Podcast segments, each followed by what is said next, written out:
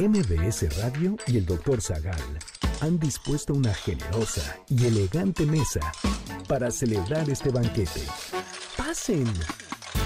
Y sean bienvenidos a degustar los manjares de este menú, especialmente seleccionado para los paladares más exigentes. Esperamos que esta experiencia cultural les deje buen sabor de boca, aquí en MBS 102.5. se prepara el matcha? ¿De cuántas formas diferentes se puede preparar el té en Japón? ¿Qué lugares no te puedes perder si visitas Tula de Allende? ¿Quién fue Juana de Arco? ¿Por qué se le condenó a la hoguera? ¿Quién escribió los Juegos del Hambre?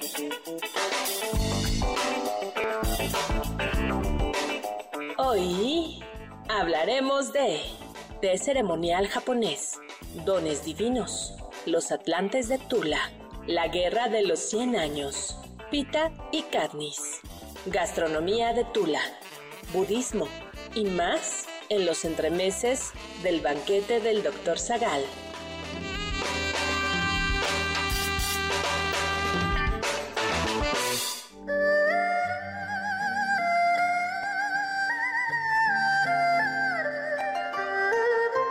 Hoy nos ponemos un kimono ceremonial porque vamos a aprender a preparar el té. Después vamos a viajar a Tula y veremos a los grandes atlantes. Repasaremos la historia de una mujer que cambió el rumbo de Francia en la Guerra de los 100 años, Juana de Arco. Y claro, finalmente estos entremeses cerrarán con unos juegos a los que les apuesto no les gustará jugar.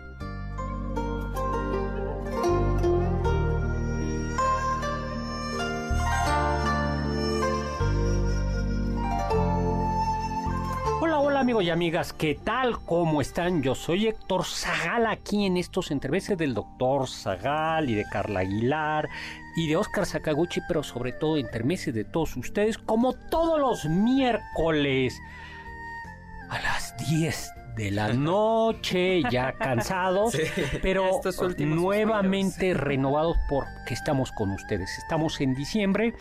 Eh, transmitiendo desde la Ciudad de México, Tenochtitlan para todo el mundo mundial y todo para todo para todo el sistema planetario solar e incluso más allá de Plutón. Carla, ¿cómo estás? Muy bien, doctor. Muy Oye, bien. pues Feliz ya, de estar con todos ustedes y que nos acompañen en esta noche. pues ya diciembre, ya estamos en casi posadas prácticamente, ¿Cuándo ¿no? empiezan las posadas? Eres mexicano, Oscar Sakaguchi. Él, ese que acaba de hablar, eh, esta persona que acaba de hablar es Oscar Sakaguchi. 16 de diciembre, no me digas que tú... No, pero hasta las obviedades las tenemos que decir en, en la radio. ¿Qué tal si la gente no sabe? Ay, ay. Ay, A ver, echando la bolita. a no ver, es por mí. Amigos y amigas que nos están escuchando, díganos quién de ustedes no sabe cuándo comienzan las posadas en México. ¿No? Y además tú eres joven, tú tendrías que tener ya muchas posadas. No, mis ya posadas... agendadas. Oigan, a mí invítenme a una. Las a mí no me han posadas- invitado a ninguna. Sí. Las posadas de jóvenes son los viernes eh, a las 12 de la noche. A eso le llamamos posada en diciembre. Halloween en noviembre eh, y en octubre otoño.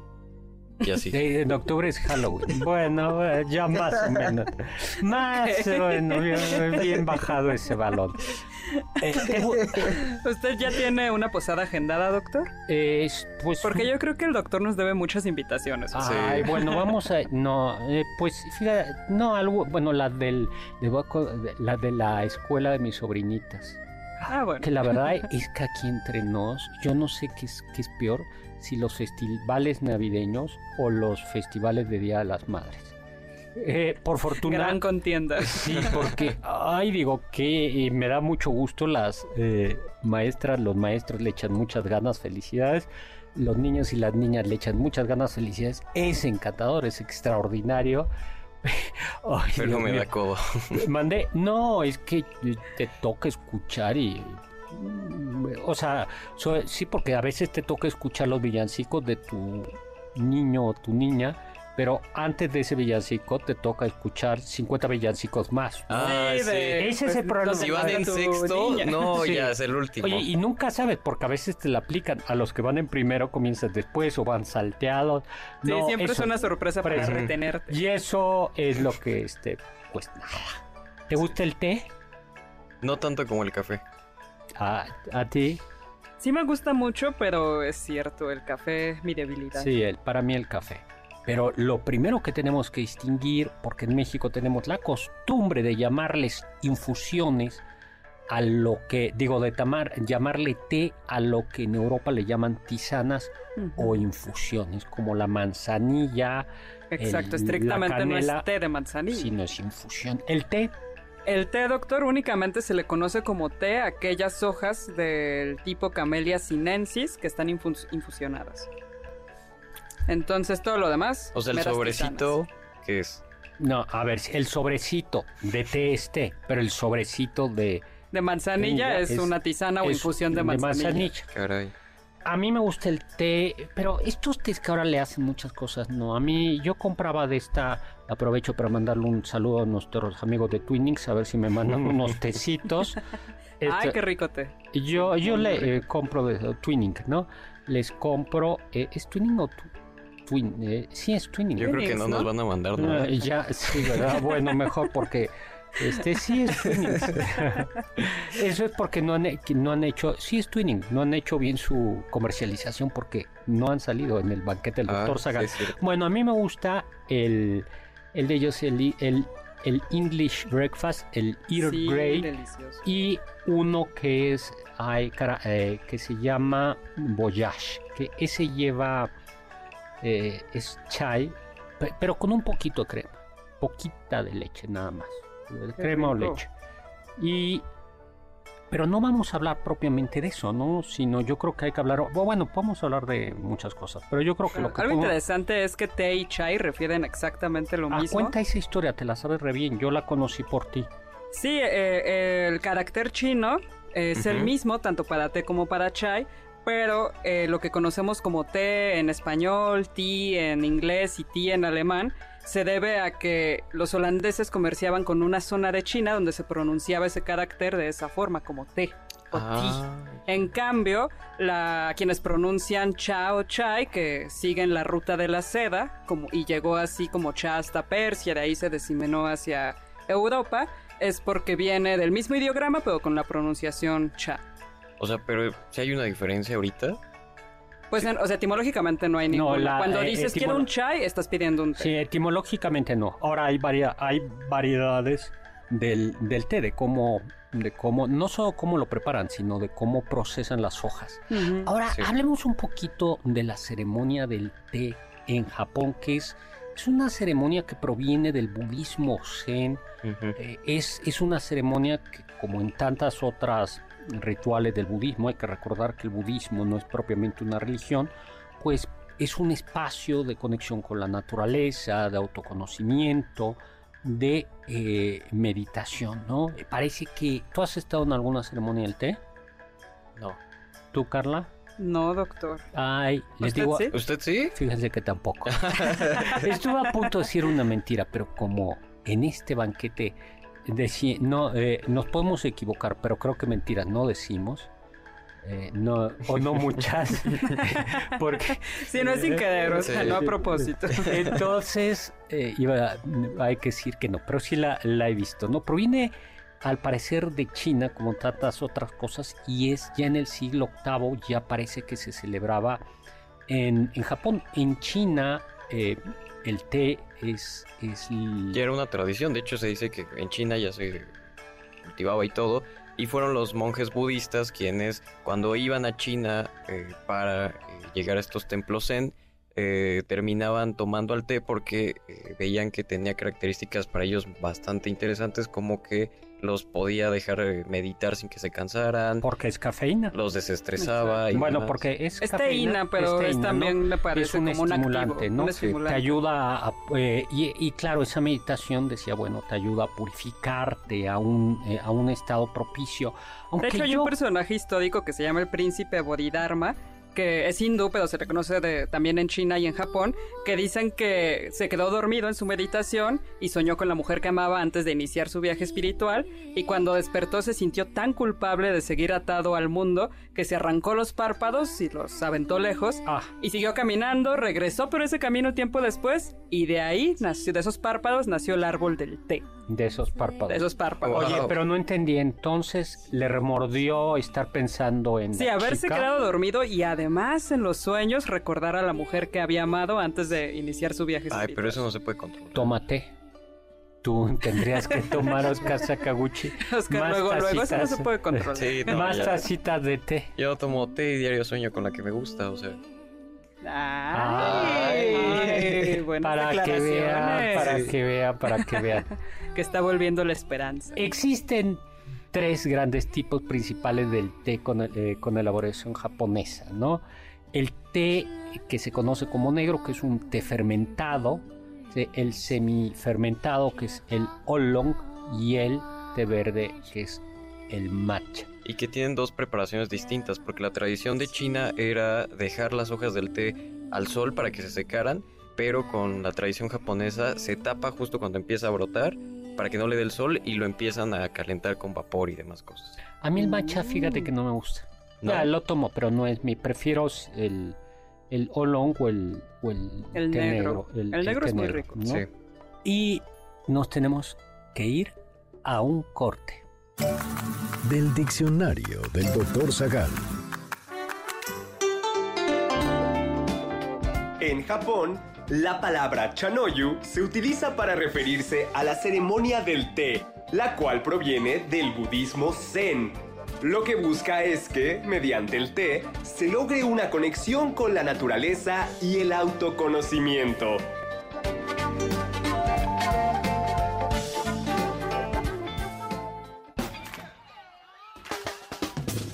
¿Faltaste alguno de nuestros banquetes? ¿Quieres volver a degustar algún platillo? Escucha el podcast en mbsnoticias.com. mbs 102.5. Estás escuchando el banquete del Dr. Zagal. ¿Tienen algún comentario? Pueden contactar al chef principal, el Dr. Zagal, en Twitter, arroba hzagal.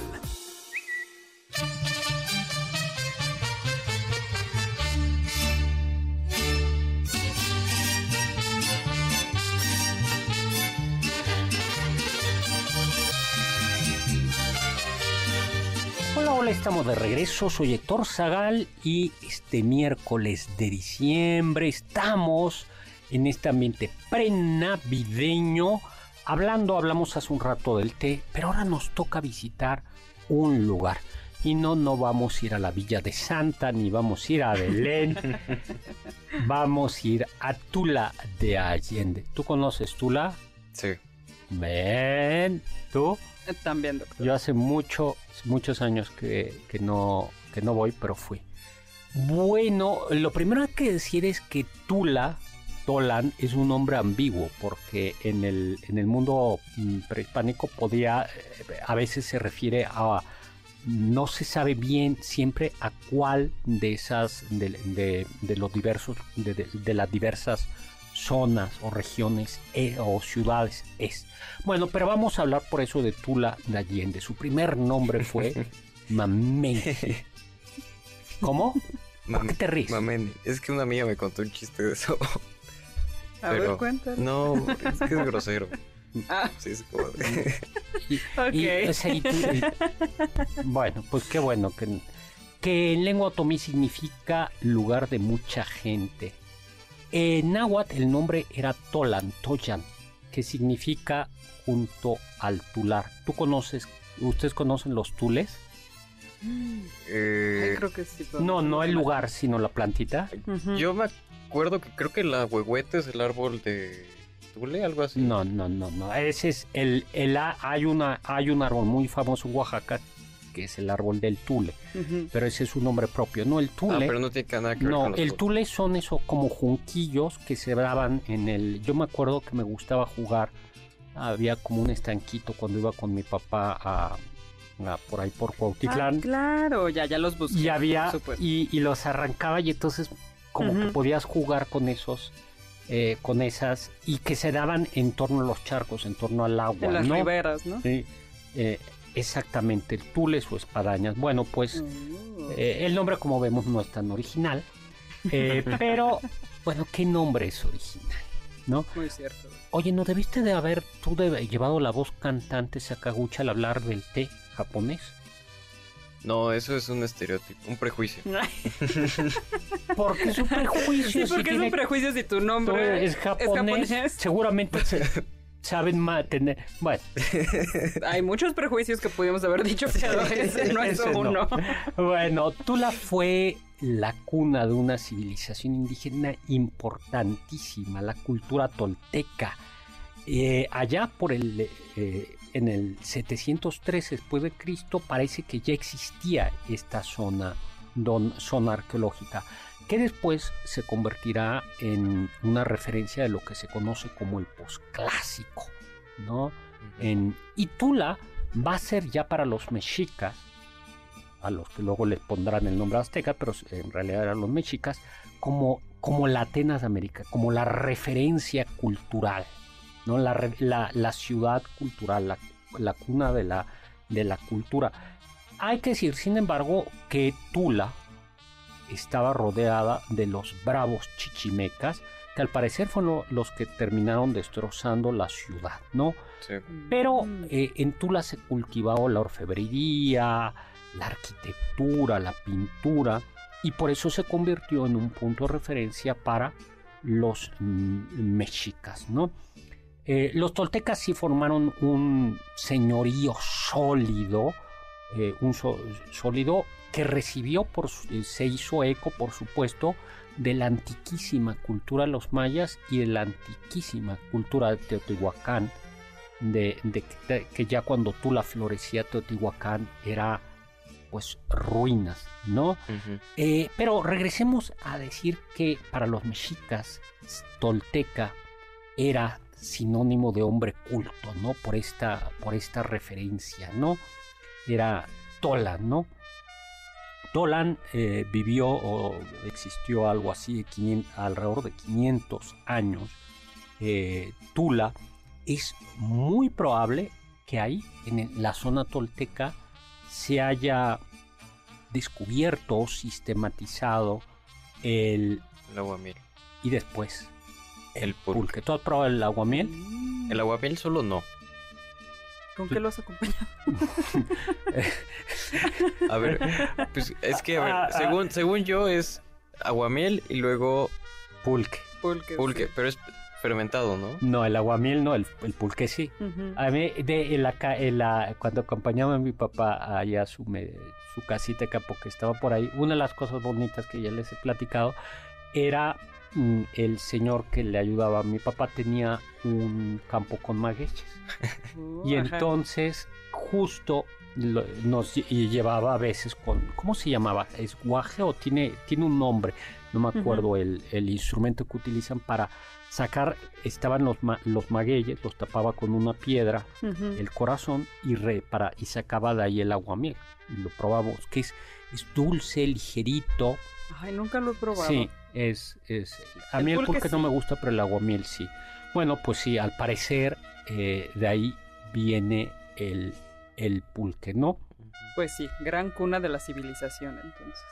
Y em, bueno, pues los Lo Sí, más famoso de ahí son los atlantes, ¿no, atlantes, doctor? Los sí, atlantes que de son Tula. un tipo de cariátides.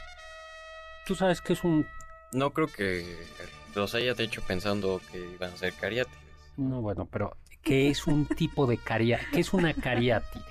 Si bien me acuerdo, Porque si te tengo entendido, me lo dijo tu profesor de prepa de historia de la cultura que te explicó que era una cariátide. son esculturas de Sí. una persona. Ah, bien. Lo que no me acuerdo es si servían como columnas. Exactamente. ¿Sí? Ay, sí, sí me acordé. Sí, son Cuyo objetivo es servir como un pilar Ajá. para sostener algo más. Exactamente, son esculturas antropomórficas. Las cariátides originales son las famosas de la Acrópolis, que son mujeres en forma de columna o columnas en, forma, de mujeres. Ajá. Y por analogía se convierte la cariátide en los atlantes son eh, cariátides mexicas, Uh, ¿no? ¿Y de dónde viene la palabra at- le, le preguntamos más? ¿A- ¿Atlante? Sí, muy bien. Por- De Atlantis. No, no. no. El Ay, Atlántico. No. ¿No? ¿Y de dónde viene el Atlántico? Su casa. Este, no, no sé. A ver, ¿quién fue Atlante? Ah, perdón, Atlas, no Atlante. ¿Quién fue Ah, Atlas? Atlas fue que estaba sosteniendo el mundo. Sí, el ¿no? titán, El titán que es- castigado, que soste- castigado por los dioses que sostenía el mundo. Y que por eso, más allá de las columnas de Hércules. Ah, claro. Entonces, eh, por, de nueva cuenta, por, un, que- por una analogía o una metonimia, estas figuras grandes que servían, estas cariátides, estas columnas antropomórficas que servían para detener el, el techo del Teocalli que estaba ahí en, en esa pirámide, se llamaron Atlantes. Que eh, eh, se llamaron Atlantes. Como tal, eran guerreros, ¿no? Guerreros eh, que representaban A Quetzalcóatl Ajá, como según- estrella de la mañana. el. Que Eh, sería Venus, ¿no? En Venus, realidad. la estrella del amanecer o la estrella de la noche, ¿no? El lucero matutino o el lucero vespertino. Y el culto Quetzalcóatl es clave porque Tula es el lugar de donde para los mexicas venía Quetzalcóatl, ¿no? Y a donde se supone que había regresado después de que... Bueno, de donde esperaban que llegara. ¿no? Exactamente. ¿Y por qué se fue Quetzalcóatl? De... Se había emborrachado, ¿no? Se había emborrachado y creo que eso justo era como lo peor, Sí, lo peor visto entre los mexicas, que un dios emborrachara. Sí. Y me parece que este es Catlipoca quien lo engaña para que se emborrache y entonces él por pudor de Dios Y- se va. Y creo que no solo se embriaga, sino que además... Se ha de haber acostado con él, Exactamente. que... por supuesto. Wow. Bueno, es que Y, entonces güey. Catlipoca es el dios de la mentira. deberían de ver la cara de Oscar Sakaguchi. No sorprende. Cuando dijo, wow, no sé qué. Es que, ¿qué, qué le hubieran hecho a los dioses griegos? Este... Pasando un día con ellos, es como... No, pero es que los dos. Era, era- Sí, Zeus ya estaría muy A ver lejos. quién Oh. convence a quién. bueno, Tula. Hoy, Tula es. es, eh, bueno, pues hoy Tula es una ciudad. Es una ciudad. Ya nos tenemos que ir a un corte. Yo lo que les iba a platicar era de los escamoles. De ahí, ¿Ha comido de- escamoles, doctor? Eso sí. Vamos a un corte y regresamos. Los sabios dicen. Los colores vienen y se van, cambian y se funden, exactamente de la misma forma que el carbón. Suzanne Collins.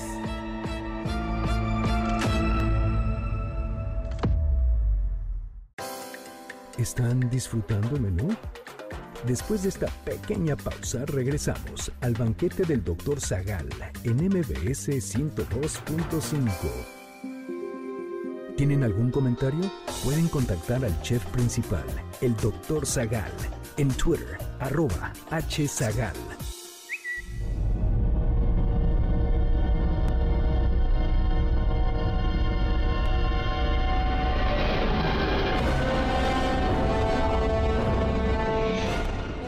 Hola, hola, estamos de regreso. Soy Héctor Zagal en estos entremeses del banquete del doctor Zagal de Carla Aguilar, de Oscar Sakaguchi y sobre todo de ustedes.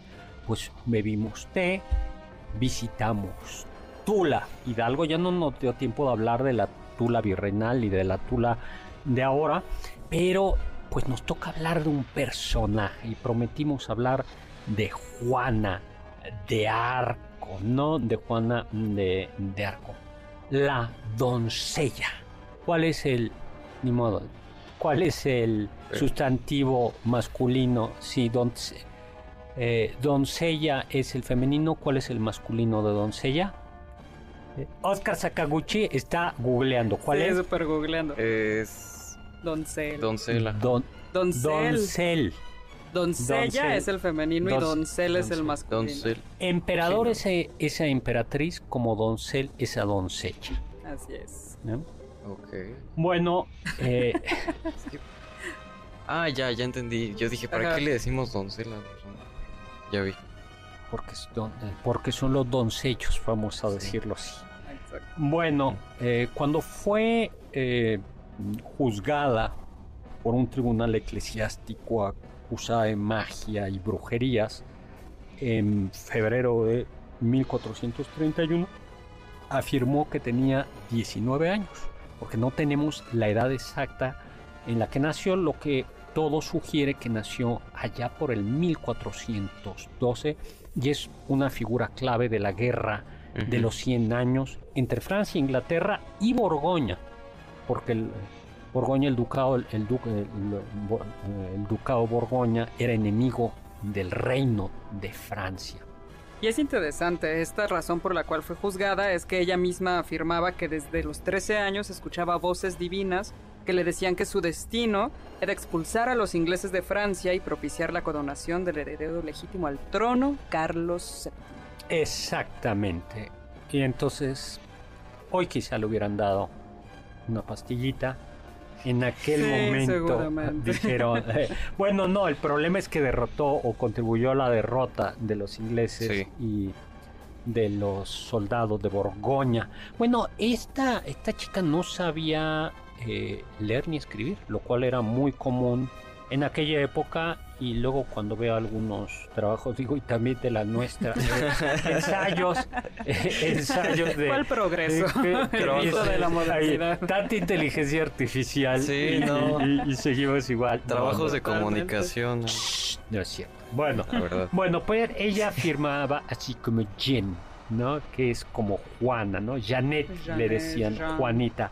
Su papá era un agricultor, no era un agricultor pobre, eh, y tenía el papá un carguito ahí en Dom Remy, en el pueblo donde vivía. Y su apellido, eh, que ha sido escrito de diversas maneras, pues se castellanizó como de arco, ¿no? Pues esto de Mm, llegó a la adolescencia y como en aquella época su familia le dijo, mijita, tú te casas. Ya te toca casarte.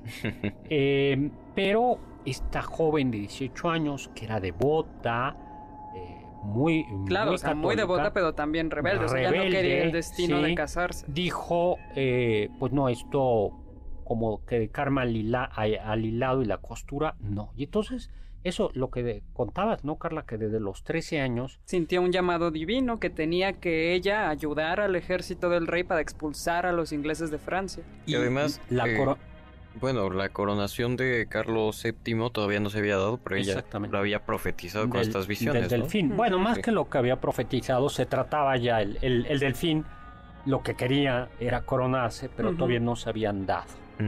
Eh, ¿Quiénes le hablaban? Pues le hablaba San Miguel Arcángel el, arcángel militar.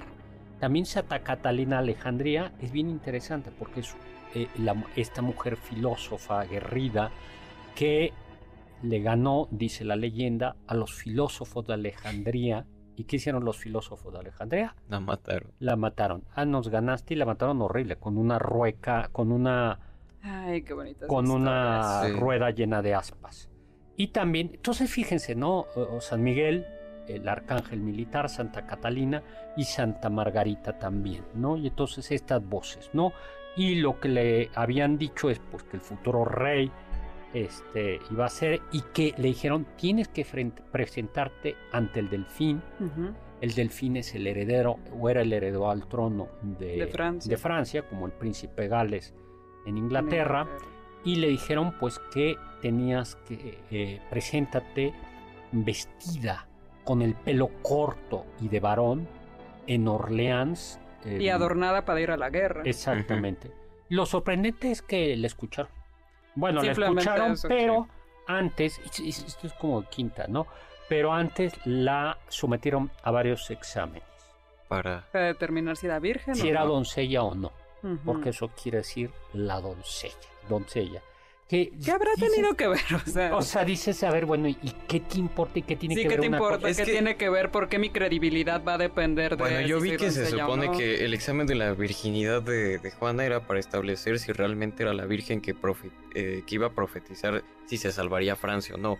Este, entonces era un poco como para mostrar la pureza de su devoción, para asegurar que no había ninguna posibilidad de que estuviera asociada con el diablo. A ver, a ver, pero el diablo o que no, puede... estaba casada. Eh, eh, Pero veo, es que entonces si así vamos a juzgar la pudeza es como pues todos los hombres que ya tuvieron una relación sexual, pues entonces podemos poner en Eh, duda lo que, lo que dicen porque ya no están puros. No sé si- Podemos. Oscar Sakaguchi. ¿tú siempre dices la verdad? Ay, Juana siguió avanzando.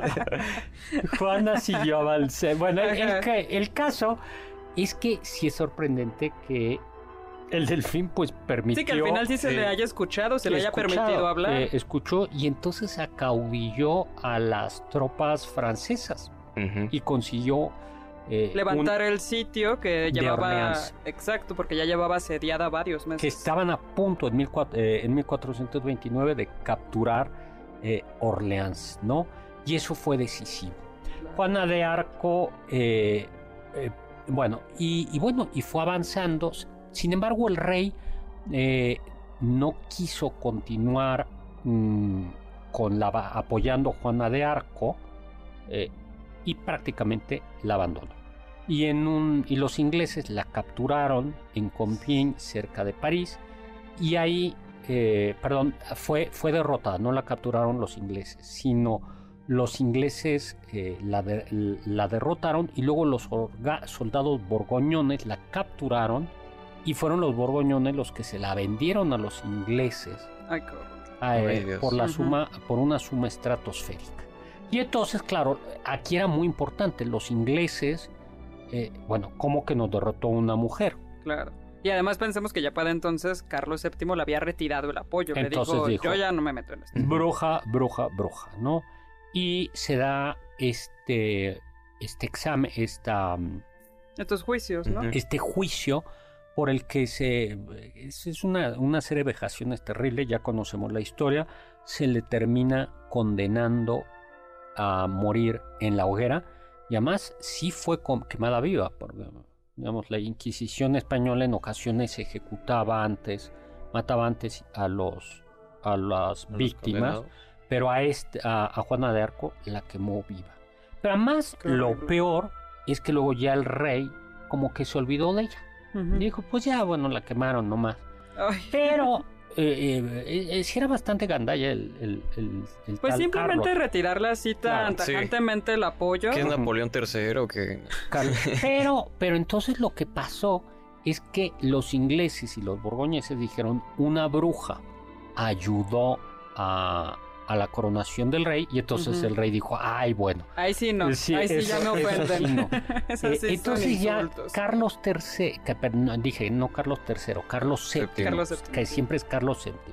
Carlos VII, entonces sí, Carlos VII, ya que sí ya fue eh, pues trabajando en una reivindicación, vamos a decirlo así, de Juana de Arco. Y al final no solo fue eh, reivindicada, sino beatificada y fue canonizada. Cuando estaba muriendo Santa Juana de Arco, gritó varias veces Jesús, Jesús. No, cuatro horas pasaron antes de que su cuerpo quedara reducido a sus cenizas, aunque dicen que sus entrañas y su corazón no se quemaron, sino que el cardenal de Winchester ordenó que fuesen arrojados al río.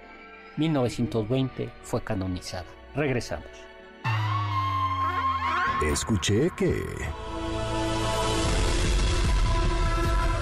La autora de los Juegos del Hambre, Susan Collins, se inspiró en la cobertura de los Juegos Olímpicos y noticias de guerra para crear su libro. La combinación de estos dos elementos en la trama refleja la naturaleza competitiva de los Juegos y la brutalidad de la guerra, creando un mundo distópico único que ha capturado la atención de millones de lectores en todo el mundo.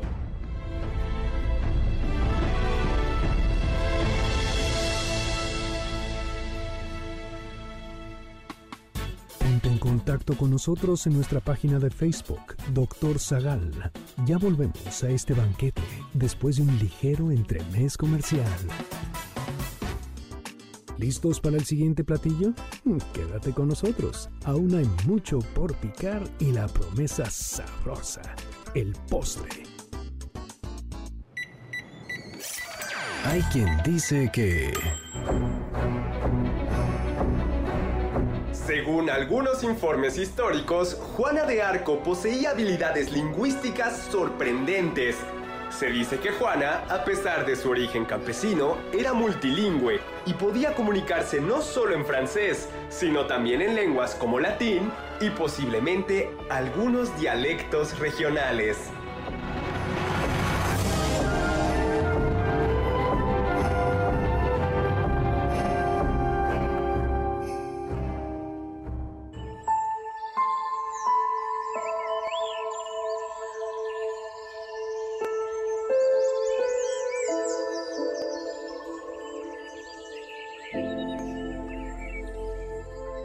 Y amigas, ¿qué tal? ¿Cómo están? Soy Héctor Zagal. Seguimos ya, casi terminamos esos, estos entremeses con hambre.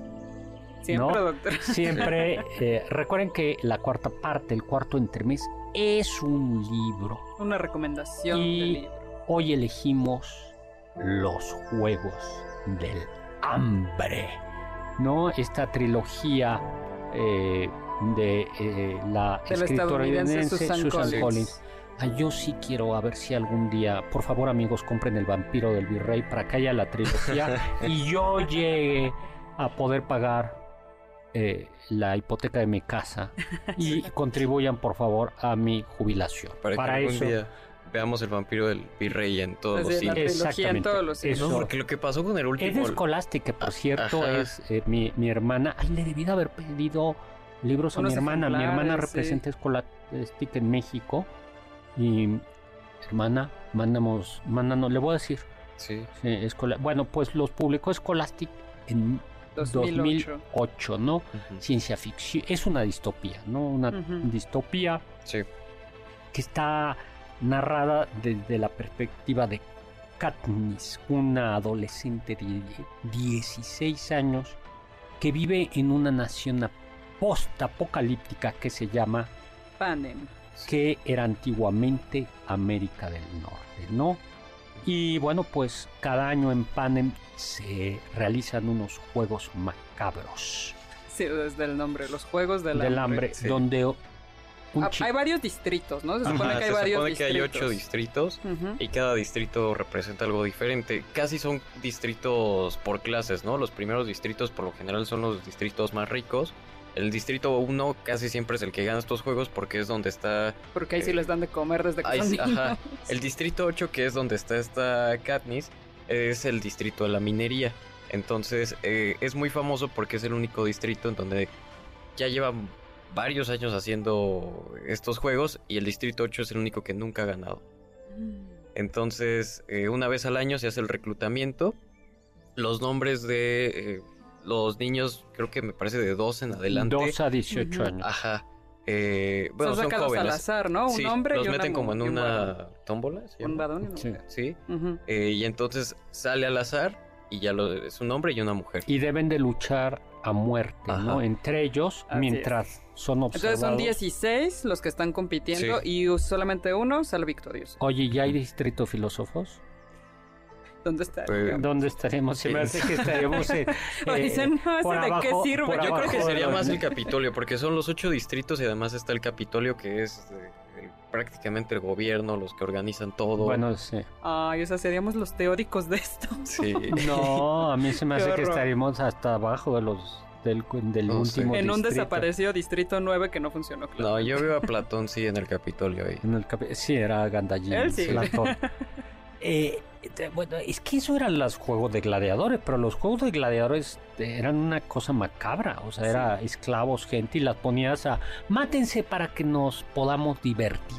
Eh, Y además los adornaban, ponían bestias, a veces inundaban y sí. simulaban batallas navales, o sea, Sí, aquí. horrible. Adornar la Pues sí, los juegos de hambre, eso hablan de la pobreza extrema, ¿no? Eh, Y como de- representar esta frase de pan y circo, ¿no? Ajá. Sí, porque todo es eh, un espectáculo al final de cuentas. Al final termina ganando quien el público quiere y eso lo vemos en el primer libro como... el- Pues es por simpatía. Ajá, ahorita que me acuerdo, sí había ganado el Distrito 8, pero nada más había ganado uno. Y entonces, si tú ganas, te mandan como que a una zona apartada de tu distrito donde ya tienes ciertas comodidades, pero estás obligado a ser el mentor de los que van a entrar al juego el siguiente año. Y entonces en el Distrito 8 nada más había ganado uno. eh, ya se me fue su nombre. Ay, bueno, ahorita lo veo. Este, pero ese le tocó ver varios años a cómo pasaban jóvenes y pasaban y pasaban y nunca. no regresó. Ajá, y nunca ganaba nadie. Ay, qué horror. Ujú. Qué espanto. Y él los qué tenía horror. que asesorar porque no es nada más que sepan pelear y que sepan sobrevivir. También es que antes de que empiecen los juegos les hacen varias pruebas para que vayan demostrando su destreza y demás. Y eso les da puntos. También les hacen entrevistas para que ganen popularidad. Ay, claro, y tienen diseñadores Ajá. y los ponen súper guapos. Sí, y eso les da sí. puntos y después les da patrocinadores y los patrocinadores les pueden mandar medicinas y de repente ya en la arena de pelea Ay, no, se enferman, les mandan medicinas, comida, este, pero pues todo tiene que ver con, con escenarios. O sea, Claro, y el entretenimiento es decir, yo quiero que esté viva. Así nada O sea, más. le- eh, como en red social le mando un bonus Ajá, justo. para, eh, para que no te mueras. Como en, Ahora. en. Fortnite. Bueno, no, Fortnite no hay tanto. Pero hay ciertos juegos así como de supervivencia que es quien tenga la mejor actualización en esta pistola va a ser el que va a ganar porque dispara no sé cuántas balas. Sí, claro, porque es más letal. ¿no? Y entonces al final termino tiene, o sea, termina siendo todo como un espectáculo, pero también tiene una lógica como de catarsis porque se hace una vez al año para controlar a la gente. Por Porque eso son los juegos del hambre. Ajá, los. Juegos del Hambre nacen Que después de que hay una especie de revolución eh, y entonces tienen que eh, dividir a todas estas personas en los ocho distritos y para empezar a evitar que se marginarlos. unan, ¿no? Ajá. De hecho ya después los siguientes libros eh, decimos el final de este. Sí, Sí. ya 2008 ya. Sí, Ah, bueno, ya, ya, ya, ya. este- Todo el mundo vio a Todos hemos visto la peli, Ajá. salió una nueva. La precuela, la Tenía que secuela. sobrevivir nada más uno. Pero eh, Katniss entra con otro personaje que se llama Pita. Ujú. Y además Katniss entra porque ella no salió en el Era sorteo. su hermana. Salió su hermana como de 12, 13 años y ella se puso como voluntaria. Y entra con Pita, que es el personaje que yo más odio porque me parece que nada más cae, eh, causa desgracia tan- tras desgracia. Oye, Es- qué mal. panadero. Pero eso qué culpa tiene ella? Pero es que O sea, tú que hubiera... A ver, si tuvieras esto en los juegos del la hambre... mitad de la película es vamos a salvarlo. Y la segunda película todos los conflictos se hacen por él. Pero después, que no es el que dice, estamos em- está embarazada, por, Por, favor. eso Ay, pero con eso ganó simpatía. es que a ver, la segunda la segunda película existe porque Katniss no quiso matar a Pita en la primera. Sí. Tenía que sobrevivir uno. Al final queda Katniss y Pita. Y dicen, ¿sabes qué? Este, aquí hay unas vallas eh, venenosas. Entonces, tú y yo nos las vamos a tomar eh, Sí, ahorita. Y pues no va a haber ganador y a ver cómo le hacen, ¿no? Y eso va a ser un escándalo y los distritos se van a alborotar y todo. Y al final les perdonan la vida a los dos. Como única excepción porque hicieron toda la narrativa de que eran pareja. Pero perfectamente pudo haber matado a Pita y ya el siguiente año... O sea, tú... no, Oscar, a o sea, ver, la segunda... A ver, amigos y amigas, las opiniones vertidas en este programa son, Sí, son responsabilidad de- O sea, No soy el único que odia a Pita. Precisamente por eso hay juegos de, por eso, a ver, los espectadores Sí, del el juego del hambre de- eh, pensaban como tú exactamente. Sí, Ese es el problema. O sea, a ti lo que te molestó es que no fuera a muerte, de verdad. Es que, O sea, no, no, a no, ver, o sea, no está eh, bien que haya juegos del hambre, pero Pero Así ya lo que hay, pues, que se- Yo quiero sí, buen entretenimiento. o sea, ¿por qué van a salvar a.? por Pero es qué que va- salvaron a Pita? Pero ¿Por qué era inocente. y el siguiente año hicieron otra vez juegos dobles por culpa de él. Pero era inocente. Ay, pero no fue su culpa, fue Katniss O sea, no, no, no, a ver, no era culpa de eso, sino solo del Capitolio, eran los Él culpables. hizo Sí, al todo un teatrito porque Sí, se a ver, enamoró a ver, de es que Katniss, pero Katniss problema- le el dijo, era no- show. El problema no es el problema es la estructura de opresión del Capitolio, ese es el problema. O sea, no no que juegos. Katniss lo haya perdonado. O sea, ah, no, no, Sakaguchoy sí fue. No, no, no, es que... O sea, verdaderamente si eres espectador. Bueno, pues ya ven.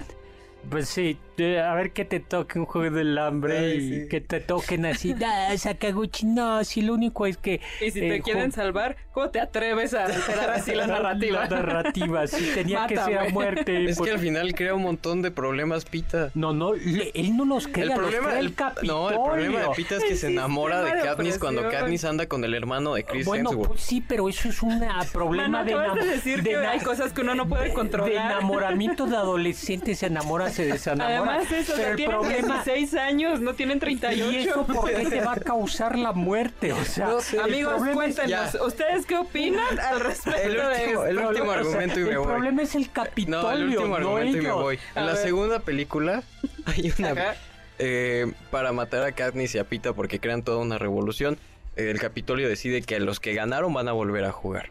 Y entonces entra una señora ya como de 60, 70 años que había ganado y empieza a llegar neblina, pero la neblina es venenosa y los quema y los toca y Pita se cae y hay otro chavo que les está echando la mano, pero que va con la señora y entonces por salvar a Pita, la señora se muere. Pero Pita ya estaba en el suelo, entonces por no cargar a la señora, carga a Pita y la señora se muere. O hazme el favor. Pero eso no se puede. A ver, pero bueno, la señora dijo él porque él es más joven. Ya, eh, sí. ¿Por qué te molesta que todos le muestren amabilidad y decencia humana a Peter? Pero además la señora dijo yo, o sea, el Sí, joven, ya nos o vamos sea. a un corte No, ya. y No, ya vamos, nos despedimos, digo, nos doctor, ya con despedimos y esto nos vamos a vamos. mandar a Oscar Sakaguchi a competir a los Juegos del Hambre que se ha tratado por el, espe- por el espectador como él trató a Pita. Vamos. chao, chao, muchas gracias. Muchas gracias a Carmen Cruz Larios en cápsulas, A a, Héctor Héctor Tapia, Tapia, por Juan supuesto. Carlos Castillo en producción, Carla Hilar en producción, Oscar Sakaguchi en la producción de los Juegos del Hambre Por el momento. por el momento. Porque ya me dio miedo. Eh, bueno, y Y lo dejo con el siguiente programa. Ya no hay, ya. el siguiente programa, doctor, Ay, ya no, son las son 11 10 de la noche. Son las 11. No los dejamos con Juan nos Pestañas, vamos, váyanse a pero vamos, descansar. buenas noches. Chao. Confiamos que este banquete ha sido un deleite gourmet y cultural. Gracias por escucharnos y los esperamos el próximo sábado con una deliciosa receta que seguro será de su agrado. MBS 52.5